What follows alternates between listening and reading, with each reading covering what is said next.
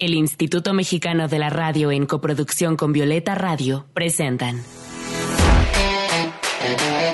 Voces en Resistencia con Julia Didrikson. Voces en Resistencia con Julia Didrikson.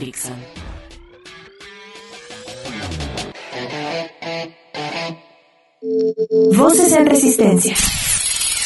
Un espacio para compartir la lucha de las mujeres que de diversas maneras han transformado este mundo en un lugar más libre para nosotras.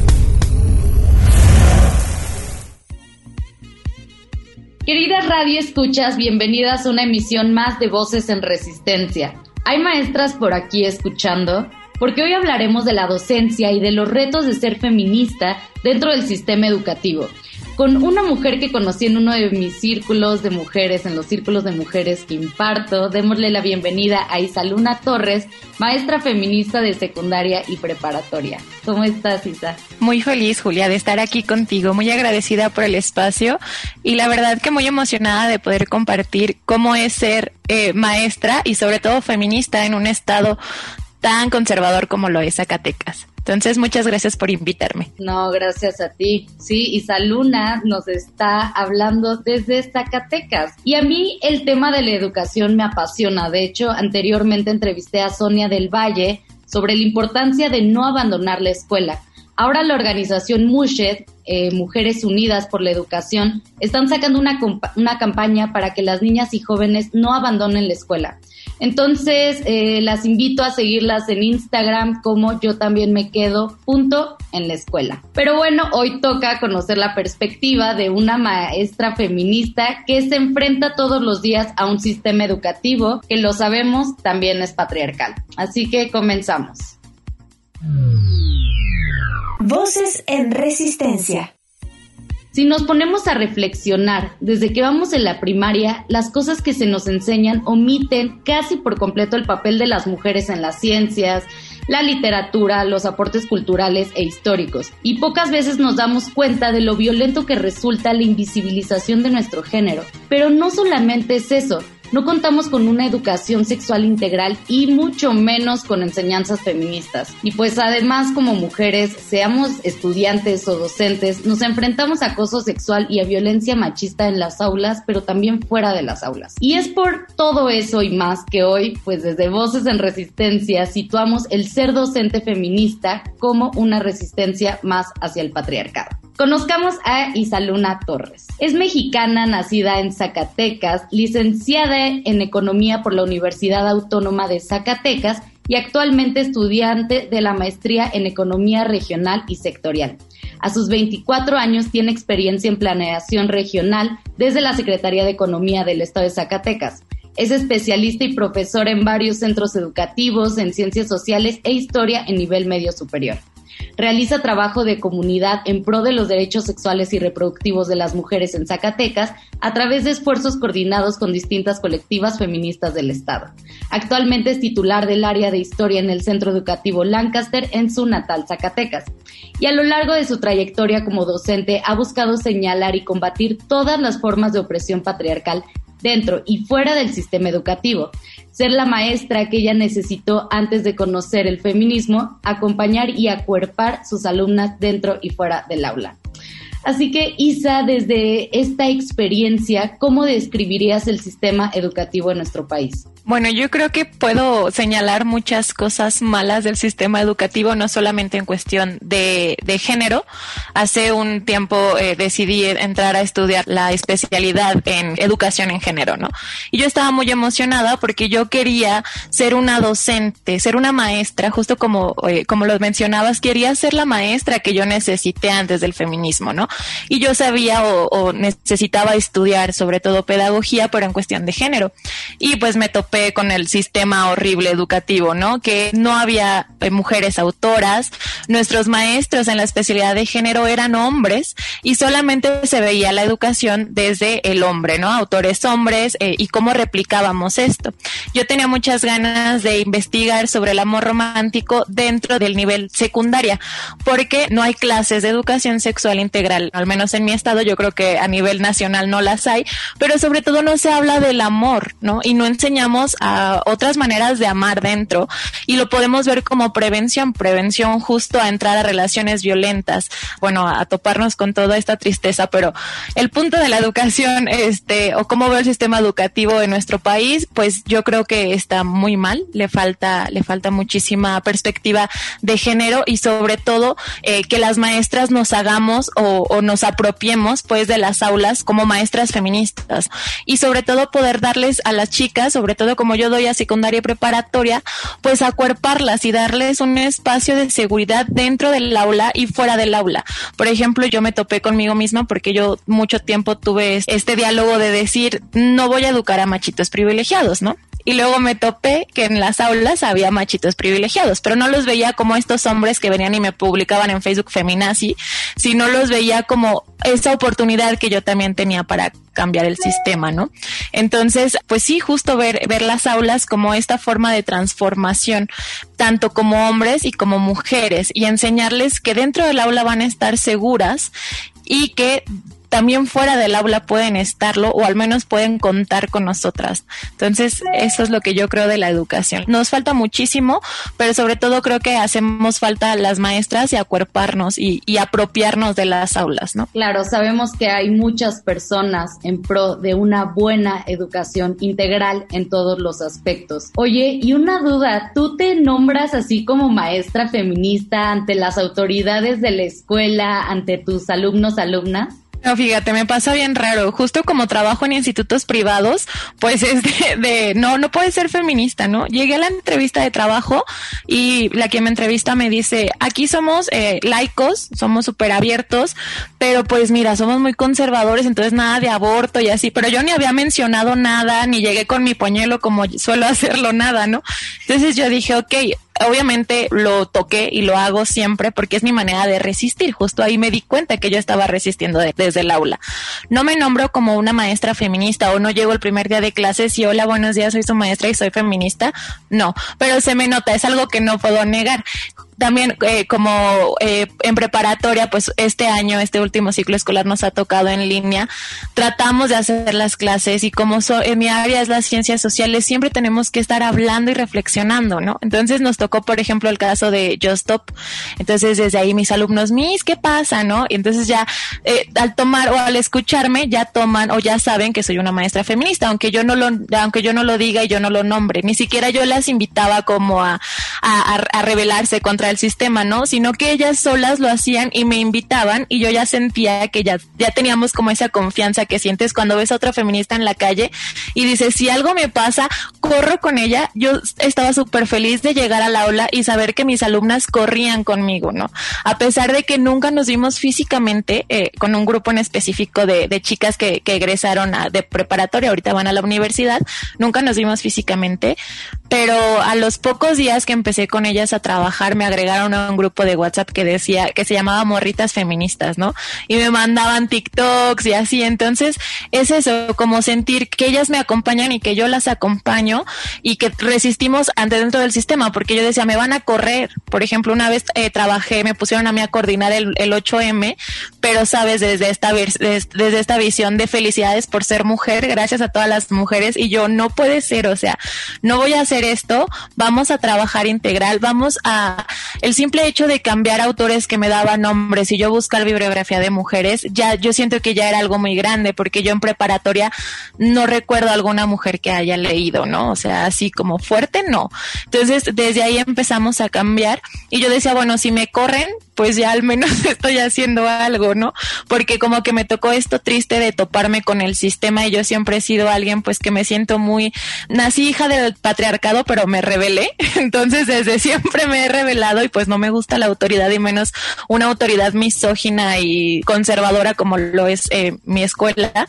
Pero pues eh, tuve que aprender a decir, bueno, ya, ya me absorbió el sistema, ya tengo que trabajar porque necesito comer y necesito pagar mis cosas, pero eso no me va a quitar quitar mi identidad y no me va a quitar estas ganas de tratar de cambiar mi realidad. Entonces yo lo quiero hacer desde la educación, pero siempre desde esta visión feminista, ¿no? Desde acuerpar a las compas y, ver a las, a las alumnas no como mis inferiores o no como síganme, sino como compañeras, de verdad compañeras de lucha y ellas me han acompañado yo creo que más de lo que yo las he acompañado a ellas. Wow, Isaluna, qué importante la resistencia desde las aulas, tanto las alumnas que se rebelan contra las injusticias mismas del sistema educativo, así como todas las maestras, profesoras, feministas que también se rebelan en contra de estas pequeñas y grandes opresiones que se pueden vivir en, en las escuelas. Oye, y también estaba pensando que yo cuando escuchaba a alguna maestra eh, decir algo sobre feminismo era como, wow, era súper emocionante, ¿no?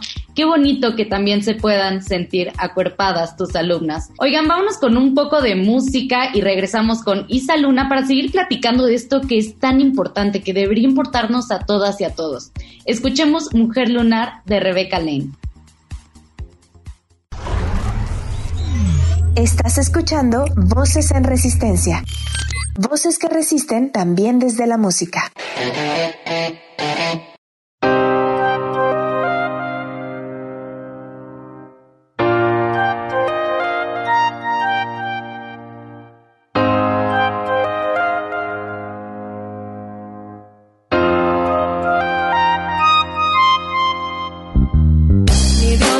Ni marido, ni partido. Así es como nací, así es como he vivido.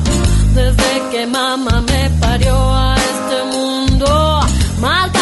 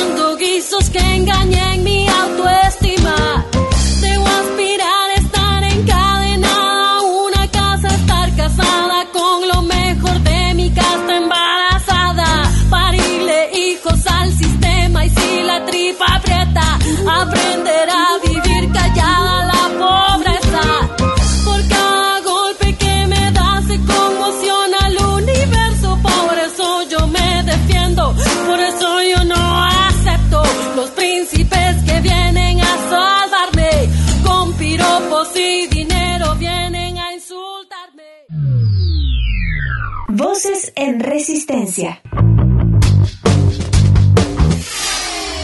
Te invitamos a resistir con nosotras desde las redes sociales.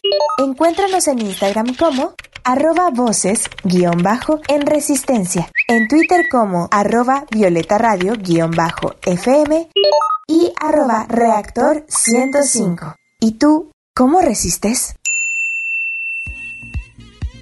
Isa, yo me pongo a pensar cómo se van transformando las ideas y los comportamientos de generación en generación. O sea, hoy veo una gran diferencia en el pensamiento de las jóvenes, por ejemplo, en el tema del acoso sexual, A comparación de cuando yo iba en la escuela, ¿tú qué opinas? ¿Qué cosas han cambiado, por ejemplo, de cuando tú eras joven, que bueno, somos de la misma generación, pero ¿qué has, qué has percibido tú? Por ejemplo, me puse a pensar durante este último ciclo escolar, me tocó un caso de mis alumnas, me platicaban de que difundieron las nudes, ¿no? Pero de hace varias generaciones y que no hicieron nada pero que ellas sabían quiénes habían sido y que ellos seguían ahí en las aulas.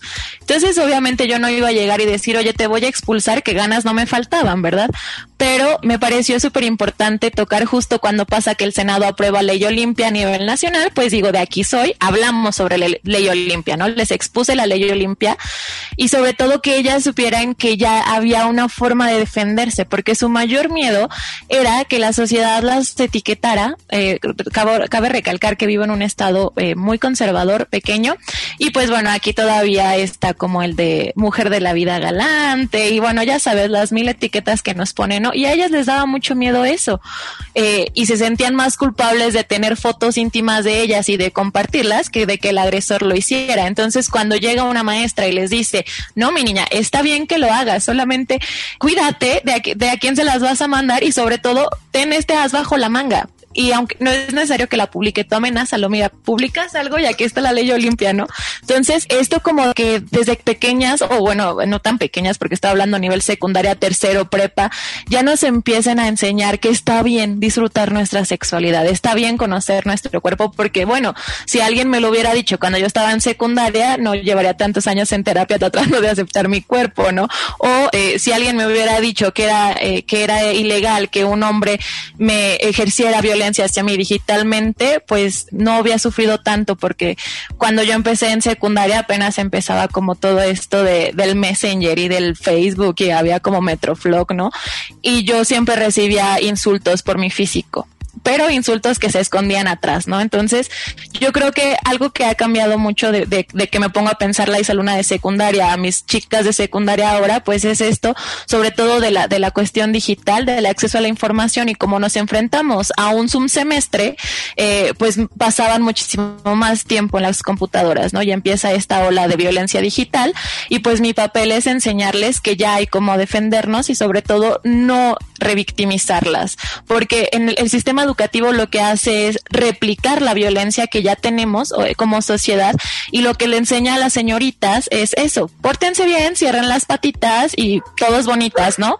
Y no enseñan que eh, los agresores eh, son los malos, ¿no? O ni siquiera les enseñamos a los jóvenes a que no hagan esto porque va a haber una consecuencia, porque está tan normalizado que ellos no saben. Entonces, si para mí me hubieran, si yo hubiera tenido una Olimpia cuando yo estaba en secundaria, me hubiera eh, ahorrado muchísimo tiempo en terapia y sobre todo eh, pues las, las cosas serían muy diferentes, ¿no? Entonces creo que eso ha cambiado el acceso a la información y que yo cada vez veo a las jóvenes muchos más, mucho más feministas. A mí todavía me tocó la generación de que las mujeres se avergonzaban por ser feminista o yo era la amiga rara porque era feminista, ¿no? Y ahora ya es como, como de, como de moda y como bonito porque ya todas hablaban sobre la comunidad, muchas se nombraban ya como bisexuales eh, o como lesbianas y también creo que eso es algo muy importante que ya resistan desde estos espacios. Entonces eso ha cambiado mucho. Sí, es emocionante ver eh, lo masivo que es hoy el movimiento feminista y pues decir que la resistencia siempre ha estado en la juventud, pero hoy más que nunca. Y qué, qué importante la resistencia feminista hoy en la juventud. Oye, y hace rato comentabas que también como maestra se aprende mucho de las alumnas. ¿Qué enseñanzas te han dejado tus alumnas? Bueno, ¿qué enseñanzas no me han dejado? Yo creo que diario les decía, yo aprendo más de ustedes que, que ustedes de mí, pero me viene a la mente una anécdota. El 8 de marzo de este año, pues estamos en pandemia, ¿no? Entonces en mi estado hubo marcha, pero yo decidí no salir a las calles, justo como un acto de amor propio por mi salud y también por las de mi casa, ¿no? Entonces, pues mis alumnas estaban como vamos a marchar, algunas tenían muchas ganas porque iba a ser su primera marcha Y aunque a mí siempre me ha gustado apropiarme de las calles y sobre todo siento que el 8M es el único día que vemos el centro histórico de Zacatecas tan conservador y tan lleno de providas, lleno de morras con pañuelos verdes, pues es emocionante, ¿no? Es de mis fechas favoritas, pero por estas circunstancias pues yo decidí no, no salir. Y aún así me, me, me pegó, ¿no? Como yo decía, entonces, ¿qué hago? ¿Cómo puedo hacer algo diferente este 8M si no voy a salir a las calles, si no me puedo apropiar, si no puedo ir a marchar, si no puedo ir a gritar por las morras que han desaparecido, por las que matan diario, porque en mi estado todavía no podemos, todavía no logramos la despenalización del aborto, ¿qué voy a hacer? Entonces llegaron mis niñas y justo te digo que me pusieron a organizar un foro del 8M, pero me, me daban como una versión de hacerlo felicidades mujer y claro que no lo hice así, hicimos un debate, hablamos de la mujer en la ciencia, porque todavía está mucho esta idea de que las mujeres no deberían ser científicas, ¿sabes? Porque la ciencia está relacionada a la razón, a lo duro. Entonces los hombres son los racionales, los hombres son los fuertes y las mujeres somos las débiles y nos debemos de encargar como de los cuidados o del arte. Y muchas de mis alumnas querían ser ingenieras, querían nombrarse como científicas y ya se empezaban a nombrar como tal, ¿no? Entonces ellas me enseñaron o me recordaron que esto podíamos cambiar. Entonces el 8M, a pesar de que yo no pude salir a las calles, hicimos algo diferente y hablaron y me escribieron que había hecho un 8M especial para ellas. Entonces, que puedo seguir resistiendo desde casa sin tener que salir a las calles y sobre todo desde el aula. Ay, Salona, gracias por contar eso. Es una experiencia muy bella porque sí, la, la lucha no, no para, se va transformando y sigue siendo igual de válida, aunque no estemos tanto en las calles como antes, pero lo vamos a estar en un rato más. Vámonos con más música. Yo sigo obsesionada con el disco que acaba de sacar Karina Galicia llamado Cancionero del Nuevo Milenio. Les dejo con esto que se llama Segundo Piso. Estás escuchando Voces en Resistencia. Voces que resisten también desde la música. Es una contienda entre el reflejo del espejo y mi voz. Una batalla constante por ver quién es el comandante de este cuerpo. Aún no entiendo bien cómo es que se vive bien en el segundo piso de mi vida. Por más pequeño que eso resulte para los que viven arriba, como yo quisiera. Silencio, como yo quisiera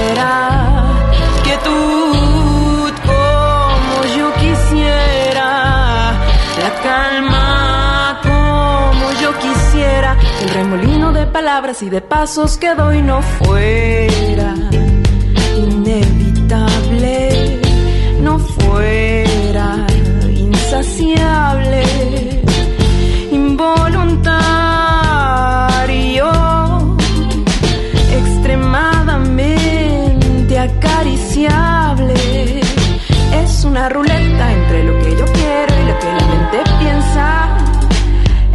demasiado atrevido ser feliz. Quien dijo que todo sería así? En estos momentos de angustia no queda más que sentarse a la orilla del mundo a contemplar su final. Brotan de mis manos más de tres razones para seguir con las preocupaciones de hace mucho tiempo atrás y no dejo de pensar que se viene un grande aunque intente nivelar con un poco de optimismo como yo quisiera, silencio como yo quisiera,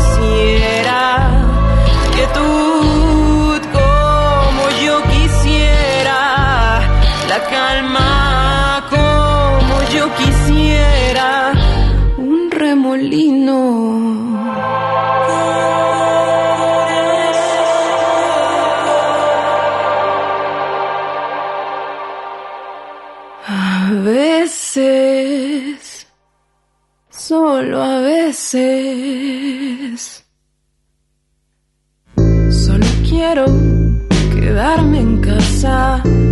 La ansiedad ha hecho de mí un cúmulo de viento en explosión silenciosa. Solo quiero bailar muy lento en la fiesta, sin que nadie me detenga. Prender el cigarro en el balcón sin ser juzgada, tomar un café, tatuarme el suspiro que deja. Solo quiero tumbarme en el piso, quitarme lo erizo de vivir. Voces en resistencia.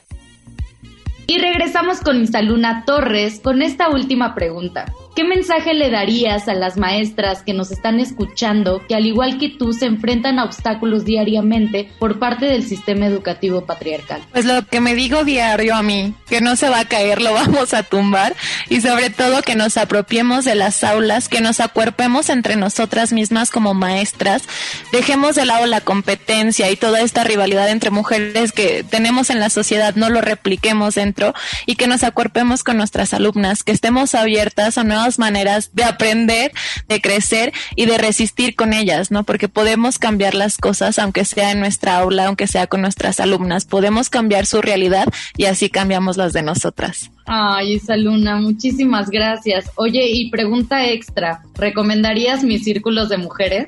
Muchísimo, 10 de 10. No, yo creo que 100 de 10. Eh, yo siempre te he admirado mucho, entonces tomarlo contigo fue como wow y estar aquí es todavía más wow, pero sí, lo recomiendo mucho. Eh, eres una mujer que resiste desde muchos lados, entonces las invito a todas, compas, a que entren a los círculos de Julia. Su voz es hermosa y sus círculos son aún más. Ay, Isa, muchísimas gracias. ¿A ti cómo te podemos encontrar en, en redes sociales? Isaluna Torres. Isaluna Torres. Ahí está, por si maestras, alumnas se quieren comunicar con Isa, pues ahí está su Instagram. Muchas gracias, hermosa, por haber estado en Voces en Resistencia. Muchas gracias a ti, Julia, por todo lo que haces y por la invitación. Resistamos juntas ante este sistema patriarcal y capitalista. Así es, siempre resistiendo juntas. Y por supuesto, gracias a todas ustedes por acompañarnos. Yo soy Julia Didrickson. Me pueden encontrar en cualquier red social como arroba Julia Didri. Y no se olviden de seguir el Instagram de arroba yo también me quedo punto en la escuela o entrar a moralmushed.mx para enterarse de la campaña por el derecho a la educación de las niñas y jóvenes. Las espero la siguiente semana con más y más resistencias. Abrazos a todas. Resistamos juntas. Desde la creatividad, la lucha, la sororidad y la ternura. Esto fue Voces en Resistencia. Hasta la próxima. Voces en Resistencia fue una coproducción de Violeta Radio y el Instituto Mexicano de la Radio. Voces en Resistencia.